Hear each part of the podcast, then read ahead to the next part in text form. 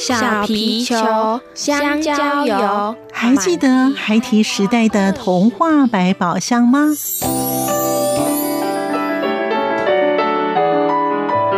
我是桂文雅，世界是一本美丽的书。我是曹俊彦，从小就喜欢画画。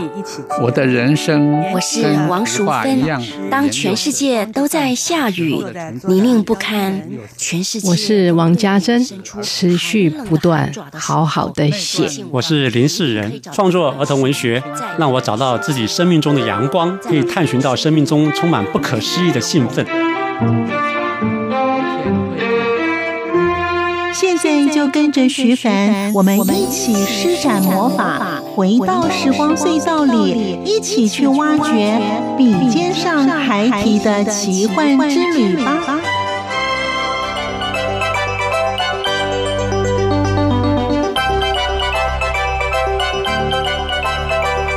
欢迎收听《笔尖上孩提的奇幻之旅》，我是徐凡。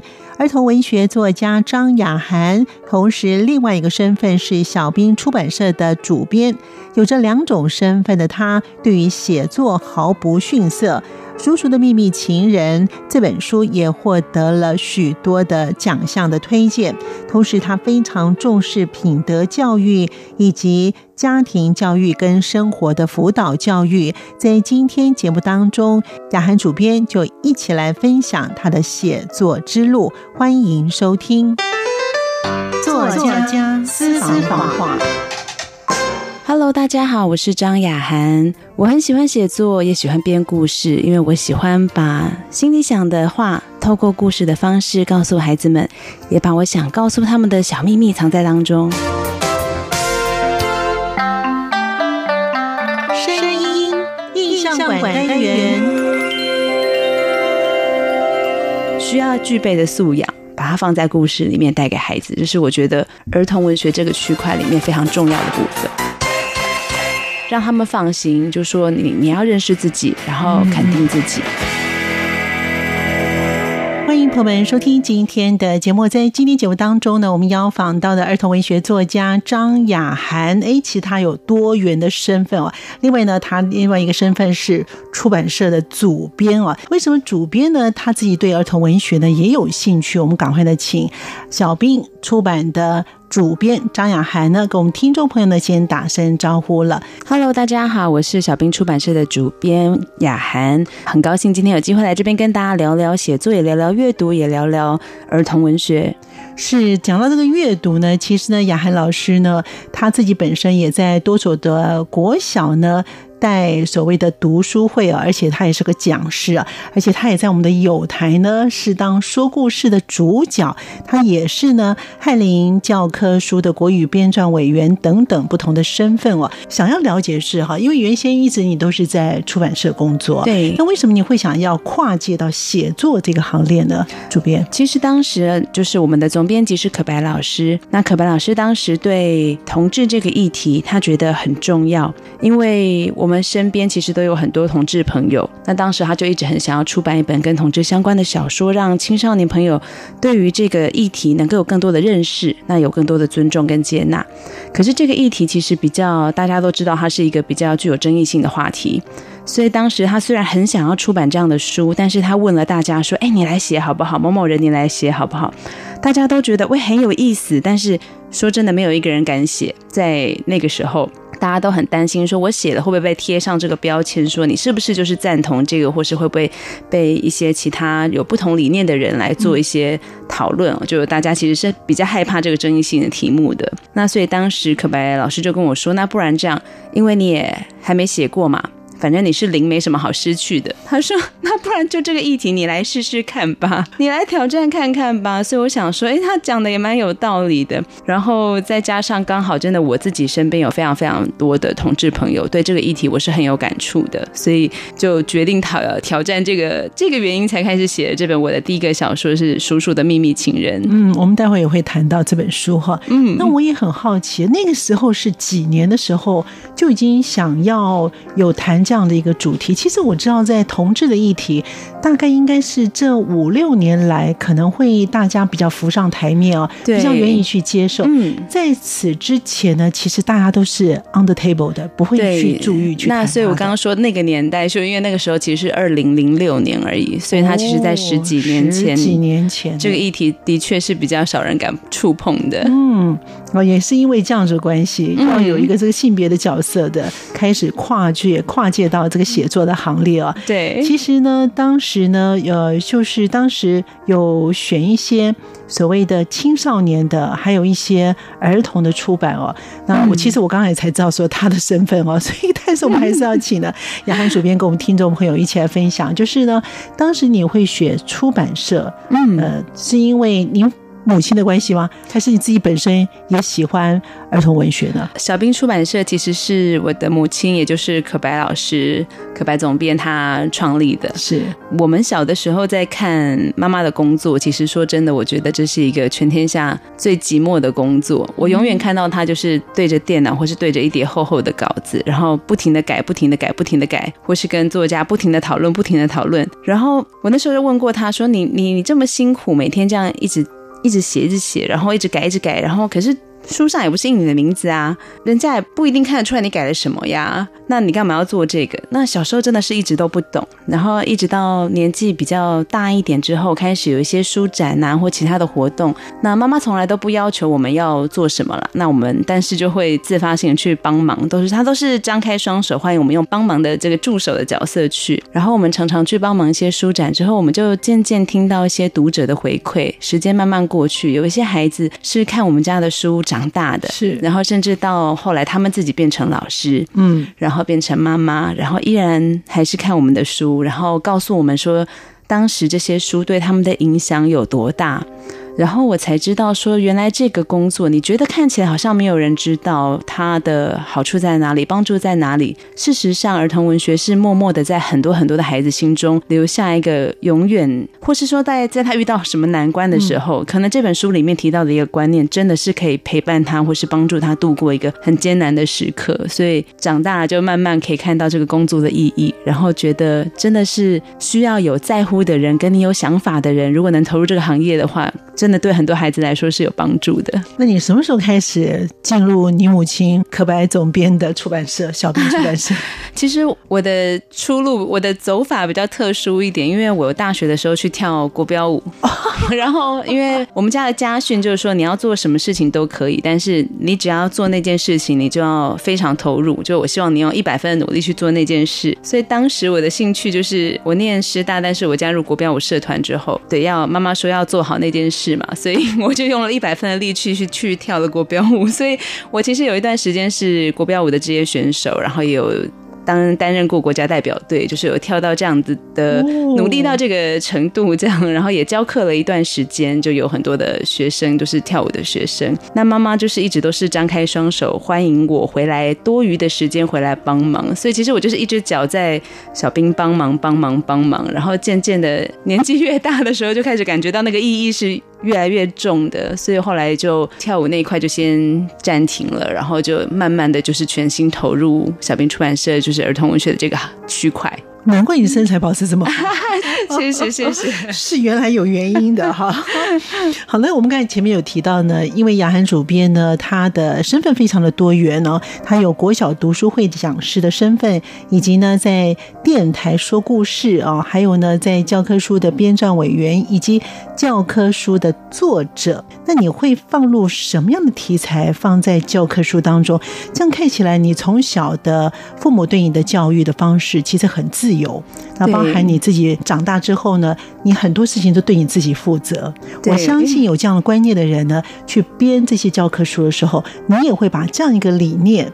放在教科书当中，所以呢，是不是真有这样的观念？还是说你希望在呃写些东西呢？放在这些教科书本当中，可以让孩子们学些什么东西呢？主编，嗯，其实小编出版社成立到现在已经将近三十年的时间。我刚才想要正准备，起码有二十年。对对对，其实将年，将近三十年了。那为什么这三十年来我们一直都只出版本土作家的作品？其实他然后不买外版书，其实外版书的。制作起来是相对来说是比较轻松的，它的制作完成了嘛，大概就是翻译、印刷，然后甚至他们可能已经呃也得过很多奖项。但是做原创的故事，你需要从零开始跟作家来回的讨论、修改、配图等等，其实制作时间是很长的。那为什么坚持要做本土的故事？是因为我们觉得这些台湾的作家写出来的作品，因为你很了解孩子们长大的背景，所以你会知最知道他们会遇到什么样的问题，他们需要什么样的养分。那像刚才您提到的，说是想要放什么样的题材在故事里，其实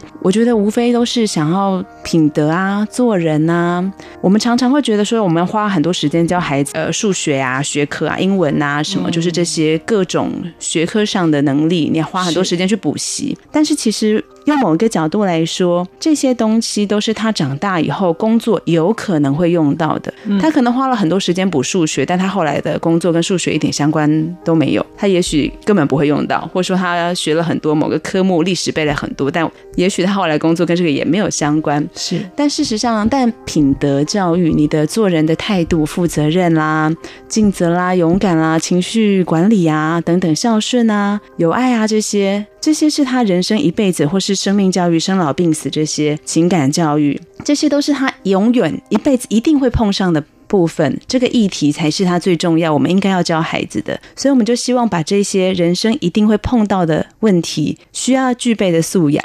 把它放在故事里面带给孩子，这是我觉得儿童文学这个区块里面非常重要的部分。小兵出版社大概将近三十年来，全部都是我们本土的作家，都是台湾作家跟画家的作品。这份坚持真的不容易哈。我想呢，可白总编他坚持他自己的理念，其实有很多现在出版社有关于他们自己本身的生存的问题，可能会其实原创书的制作时间因为太长了，对，所以如果有一定的压力，就是变我可能每个月必须要。出版多少书才能过关？这样我才能核销的话，如果做原创是绝对绝对来不及的。有这样这个理念的人真的是不多，因为身为主编的话，你要编的一些的范围其实也是蛮广的。那你们其中呢，小小兵有绝招，当时为什么会想要出版这样的书？而且这本书呢也入围了金鼎奖，而且你自己本身是主编哈，所以对对对，这套书是我对，其实它是我进小兵之后第一套完全负责。的一套书。是几年的时候进入小兵出版，没有那么的明确，因为我一只脚一直在里面，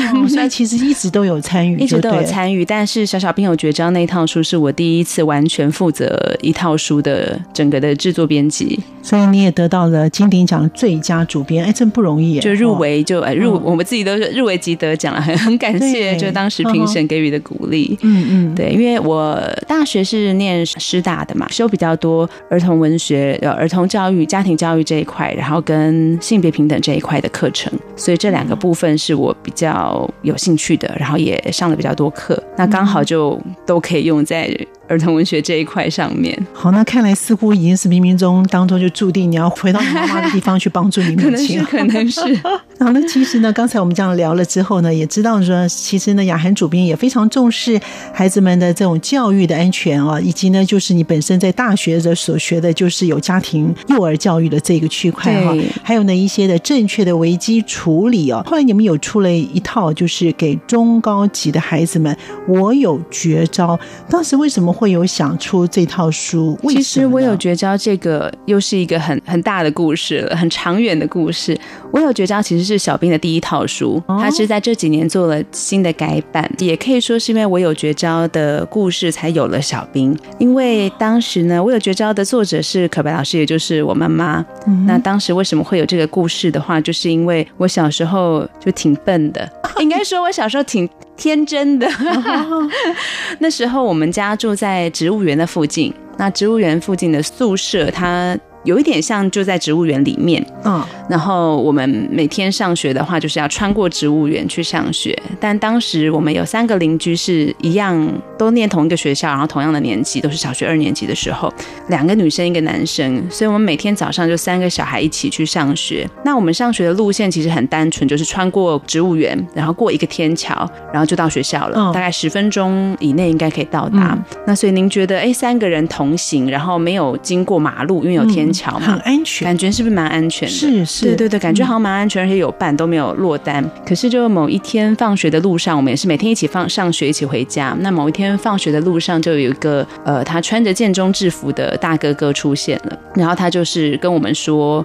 厕所里有小猫淋雨，然后很可怜，然后希望我们可以去帮忙他，就是把小猫抱出来。然后我们就想说，哎，那。助人为快乐之本，老师都这样教嘛。然后每看看，哎，我们有三个人不危险啊，我们有落单啊，我们有有同伴这样。植物园又是我们很熟悉的地方，所以我们就说好啊。然后我们就三个人看一看，就说好，那我们去去帮他吧。然后我们就跟着他走。然后因为又有男生在嘛，感觉起来就很安全呐。所以那个男生就跟他走在最前面，然后我们两个女生稍微走在后面一点。其实走到一半的时候，我有一点觉得怪怪的，就是为什么一直往很远、很比较偏僻的地方走？但是当时小孩子的心情是想说，哎，我们两个如果跑了，那那个男生是不是就死定了？对，那我们怎么可以丢下他呢？所以我们当时就用小孩子的角度，觉得很有义气的，就是跟着一起去了。结果他就把我们带到植物园最角落的一间公共厕所里，然后他就叫我们进去，然后就叫我们三个小孩一人面对一个墙壁，他就把那个厕所的门关起来。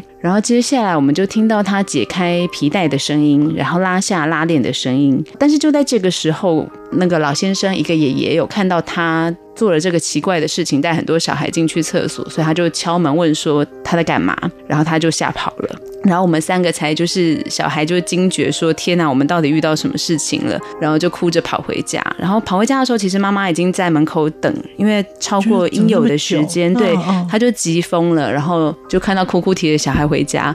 那那天晚上他就去报警，说我的小孩被拐骗到厕所，然后警察就问他说那。有发生什么事吗？他说还没有，的确是还没有。那警察就跟他说：“那我们什么事都不能做，因为他还没有对你的孩子做什么事。”所以那个事件之后。可白老师就觉得啊，我唯一能够保护小孩的方法，就是我要教小孩保护自己。我们不能够靠警察，不能靠什么，那都来不及，因为你不可能永远跟在孩子身边。所以他就开始写了一系列的专栏，那时候登在《国语日报》上面，就是我有绝招的专栏，那就是教小朋友怎么保护自己。然后后来有一个很多妈妈就是对这个专栏非常有热烈的回响，就去问他说：“哎，这个我们可以在哪里买到这本书？”根本没有书可以买嘛，所以后来就是因为这样子，所以出版了这个《我有绝招》，然后也因为这个《我有绝招》而成立了小兵出版社。所以这个故事其实是很长远的故事，它是我们算是出版社的起因，就是因为有一个笨小孩，就是我。feel 出感动，让爱飞翔，带您认识台湾文化之美，RTI。因为要让孩子们懂得保护自己，因此有了小兵出版社。在节目当中，我们继续聆听雅涵主编，也是儿童文学作家的张雅涵，继续为我们听众朋友分享他的故事。能让你自己感动，才有可能感动别人。那那样的感动，才可以传递到读者的心中。你是因为呢乐于帮助别人，但是那因为那个时候你们才小学二年级，对，小学二年级，可是其实我也没有太笨呢，因为我有看他的学号，哎。有觉得要观察什么，所以我有记他的学号。只是后来回去，他应该是旧制服哦。对，那个学号已经不不存在当时的学生当中了，所以可能是旧制服，或是有人捡别人的制服来犯案。哎，真的是哈，是不是很重要？要教孩子保护自己，对，非常非常重要。对对对对对，难怪你会刚才说一个很长的故事，因为这样的一个故事呢，所以呢，成立了小兵出版。我们刚才前面有提到的，嗯。叔叔的秘密情人，啊，这是呢主编的第一本的写作的这个小说。那这个呢主题呢就是以性别取向为主了，没错。那你当时呢，虽然你周遭的朋友、同志的朋友，但是。有同事朋友跟写是两回事哦，对对，没有错。你怎么样能够去了解他们，然后借由他们的故事，或者是要改编，变成了像这本《叔叔的秘密情人》呢？其实这个小说就是真的要感谢很多很多的朋友。的帮助。因为呃，刚刚也有提到说，除了我自己真的有很多同志的朋友之外，然后另外刚好大学学的也是性别教育比较多的课程，嗯，所以我其实知道台湾的应该不是台湾，应该说世界的同志人口的比例其实是很高的。学术上的比例是这么高的时候，你告诉别人，你告诉一些其他的人说，哎，其实真的有这么多人口的比例的时候，我们常常听到一个反应是说，怎么可能？我身边都没有一个都没有。嗯，那我们要知道是是没有还是？他们因为不好意思让你知道，嗯嗯，不敢让你知道，所以他没有说出来。对对，所以其实你可以想象，就是因为他是天生的，他本来就是这个样子，这是他的性别特质。如果他因为社会的关系，但他活到二十岁、三十岁、四十岁、五十岁，他都不敢讲，其实是真的非常非常辛苦的。是那跟黄论是当他是青少年时期的时候，正是需要自我认同的这个时间。如果他不知道这件事情是正常的，那他会有多大的挣扎跟难过？嗯嗯。所以其实我觉得这个议题他很敏感，没错。但是我真的很希望可以让孩子在他很困扰、很混淆的这个时间，能够让他知道说：“你放心。”没事的，你是正常的。所以因为这样子的理念，所以你就开始写这样子一个书，就搜集很多朋友的故事，然后跟我自己身边的朋友故事，然后写跟来回的讨论的过程当中，也都要也都会在跟他们讨论，请他们看看，觉得说，哎，不能写到如果完全不痛不痒，那就没有意义了。所以要。尺度的拿捏上要符合儿童文学的这个尺度，但是又要能够触及到一个深度以上，所以就是真的会需要蛮多的来回讨论，然后可能也要跟一些前辈就是做很多的请教。这样，可以这本书不算薄哎，好蛮厚的，所以算长篇还是中篇？这样应该算是中长篇。我印象中大概七万字左右，因为有时间有一点长了。哎，可是，在零六年的时候你就写这样子的一个书啊，其实是蛮前卫的哈。其实连我自自己的亲戚，因为我们家人有的有基督徒嘛，其实当当时他们看完也跟我说：“你不要出，因为这对基督徒来说，有一些基督徒来说他们是不认可的。”对对对，前一阵子还有在反对的 哦。所以其实包括我自己的家人也都有给一些压力。嗯，对对对。可是对我来说啦，这个议题真的很重要，所以我觉得。还是应该要试试看。出版了这些年来呢，在你的周遭的朋友哈，如果是同志的朋友，上会在现在，现在其实大家都觉得是蛮平常的事情了哈。但但其实。我觉得也没有我们想象中那么平常哎，因为有很多人是说，呃，可能也许是他知道这件事情好像很普遍，应该要接受。可是如果是实际上离他很近的时候，他们的反弹或是说他们的挣扎还是很大的。对，所以其实我觉得这个观念还是很需要大家做多一点的讨论跟了解。所以我觉得最重要是我们谈尊重的时候，其实很大的一个部分是你要先了解跟认识，有足够的了解跟认识的时候，才有。办法进一步的来谈尊重、跟接纳、跟理解、认同这个部分。那这本书你有到学校去分享吗？因为你也是学校的读书会的讲师，你有去分享吗？有，但是也坦白说，也没有很多学校愿意讲这个议题。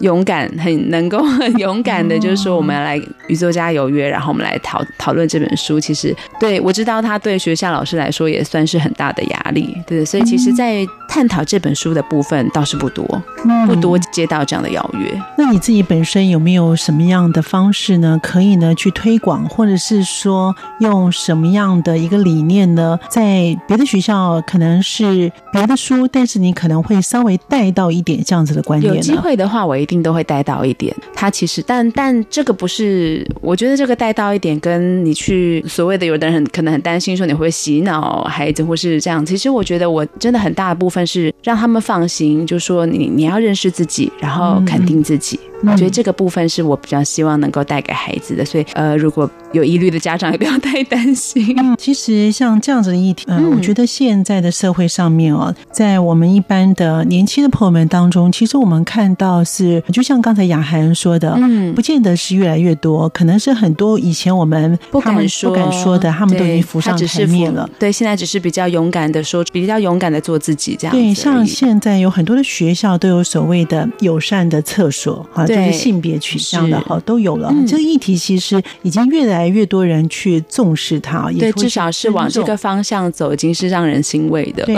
那所以当时你这个叔叔的秘密情人，你有锁定在。中高年级还是怎么年级的？在中高年级跟国中，我觉得是对。其实那时候年龄层定位是在国中。当时这本书有没有分什么结构？然后呢，就是告诉他们说，其实如果你有真有这样问题的话，你也不用害怕。那你可以找哪些人可以做一些咨询呢？有，其实这个书里呢，他的少年主角的这个部分，我们并没有去定位说他到底是不是同志，但是我们是透过这个主角的叔叔，这个叔叔其实他就是大家眼中的白马王子。又高又帅，事业成功，所有的一切都很棒，但唯独就是没有交过女朋友。呃，这个家人就很着急的要帮他安排相亲嘛。嗯，然后奇怪，这个相亲怎么就是这个主对少少年主角就他就去看他叔叔，觉得说为什么他每次相相亲前就是很很很烦恼啊，很怎么样这样子？为什么？然后到底谁都看不上，到底为什么？嗯，那当然最后就是原因是因为叔叔不喜欢女生嘛。那其实这里面也是很想要让大家知道，就是同时很多同志。的表现，他们都是非常非常优秀、非常优异的。有一些人会有一些刻板印象，但其实真的有很多同志朋友非常的优秀。他其实喜欢喜不喜欢女生，喜喜欢什么样的性别，这就是他原本就是这个样子。其实我自己也有很多朋友，因为家人的关系，他们甚至他成长，尤其是青少年时期，就是当大家都呃男生交女朋友、女生交男朋友的时候，他甚至因为想要试图证明自己是所谓的正常的，所以他。去勉强的去交交了他不喜欢的性别。的男女朋友，嗯，那其实这对他们来说，我觉得真的是很辛苦，很辛苦，然后也很难熬的。不管对自己或对方，其实都是。所以就是很希望他们如果知道，能早一点知道说 it's alright，就是本来就是这样，相信对他们的成长过程可以少一些辛苦。嗯，对，就多一点理解啦。那当同学如果能给他们多一点的理解的时候，他们的压力一定也就会更小。对，其实这个很重要哈，不要把它当成一个异类，或是看到他在背后说。说什么？我相信呢，他也不会在心理上有一些的负担啊。对，所以呢，这本书也入选了好书大家读以及优良读物啊。这本书其实很幸运的得到很多奖项的关注，还包括了教育部的人权教育编著奖啊，然后呃教育部的性别平等的教育儿童组的推荐优良读物啊，满天星的校园推荐等等的。对对对，其实真的有很有成就感。这个意义有被大家看到这件事情，就是应该说很高兴有这些奖项的肯定，这样让。许多的家长跟老师也更能够放心的来推荐这个书给孩子们啊！你母亲的确 是有那个独到的眼光，反正你是 零，你就开始写吧。对，他说你觉得你是零，你就放手写吧。对，他说因为你没有什么好失去的嘛。啊，真的是蛮有趣的哈。那我想呢，其实呢，不同的著作呢，的确会给不同的在各个年级当中，甚或于呢，在学校老师他也可以知道说，哦，有这样的书可以让小朋友去了解。那是对小孩子来说呢，他们也可以。对这样子一个议题能够有一些观念哦。嗯，对于儿童文学。其实儿童文学从事这方面工作的人，以及我们现在台湾的比例来讲，其实并不多的。很多人是从事文学的工作，但是儿童文学其实并不多。但是有些人真的有兴趣的话呢，雅涵要不要跟我们听众朋友分享一下？如果他对儿童文学有兴趣的话，你能不能给一些建议呢？其实这几年，嗯，在出版上蛮有一个趋势，是有点类似命题作文这样，就是规划一个系列，邀请作家来写，可能一个什。什么样的主题，然后也许写个四四本啊六本，一个像套书这样子的方式去经营。嗯，出版社很多是这样子经营的方式，但是最喜欢看到的作品，常常都是单一本书。作家在写那个的时候，他就是看到了某一个事件，然后他非常感动，所以他不是命题作文，而是他真的心里有感动，他就把这个感动的事件写出来。那我觉得，当我看到这样的作品的时候，也是会。最打动我的心的，那我相信这样的作品也是会最打动孩子的。所以其实我觉得，如果有心想要从事儿童文学的，就是多观察身边的生活，然后包括是一些孩子，甚至一些新闻事件。如果那件事情让你很感动，事情一定要写让你感动的事情，能让你自己感动，才有可能感动别人。那那样的感动才可以传递到读者的心中。那你们自己在找一些作品的时候，你们怎么去找呢？是这些的作家先投稿子到你们出版社？呢？还是你们自己怎么用什么样的方法去找寻这一类的人呢？小兵的方式因为也比较特殊，大部分都是直接投稿过来的，我们很少做邀稿的动作。对对对，就是大家投稿进来，然后看看呃跟出版社的方向，对对对。然后如果我们在那个作品当中看到很棒的亮点的时候，我们很乐意跟很喜欢跟作家一起来讨论，有没有可能激荡出更多的火花出来。我很希望课外读物里面，其实一直以来应该说小兵都是很希望我们借由很好看、好笑的、有共鸣的故事，可是最重要的是这里面一定要传达一些营养、一些养分给孩子。谢谢雅涵，也谢谢听众朋友的收听，我们下次见了，拜拜。感谢您的收听，我们下次见。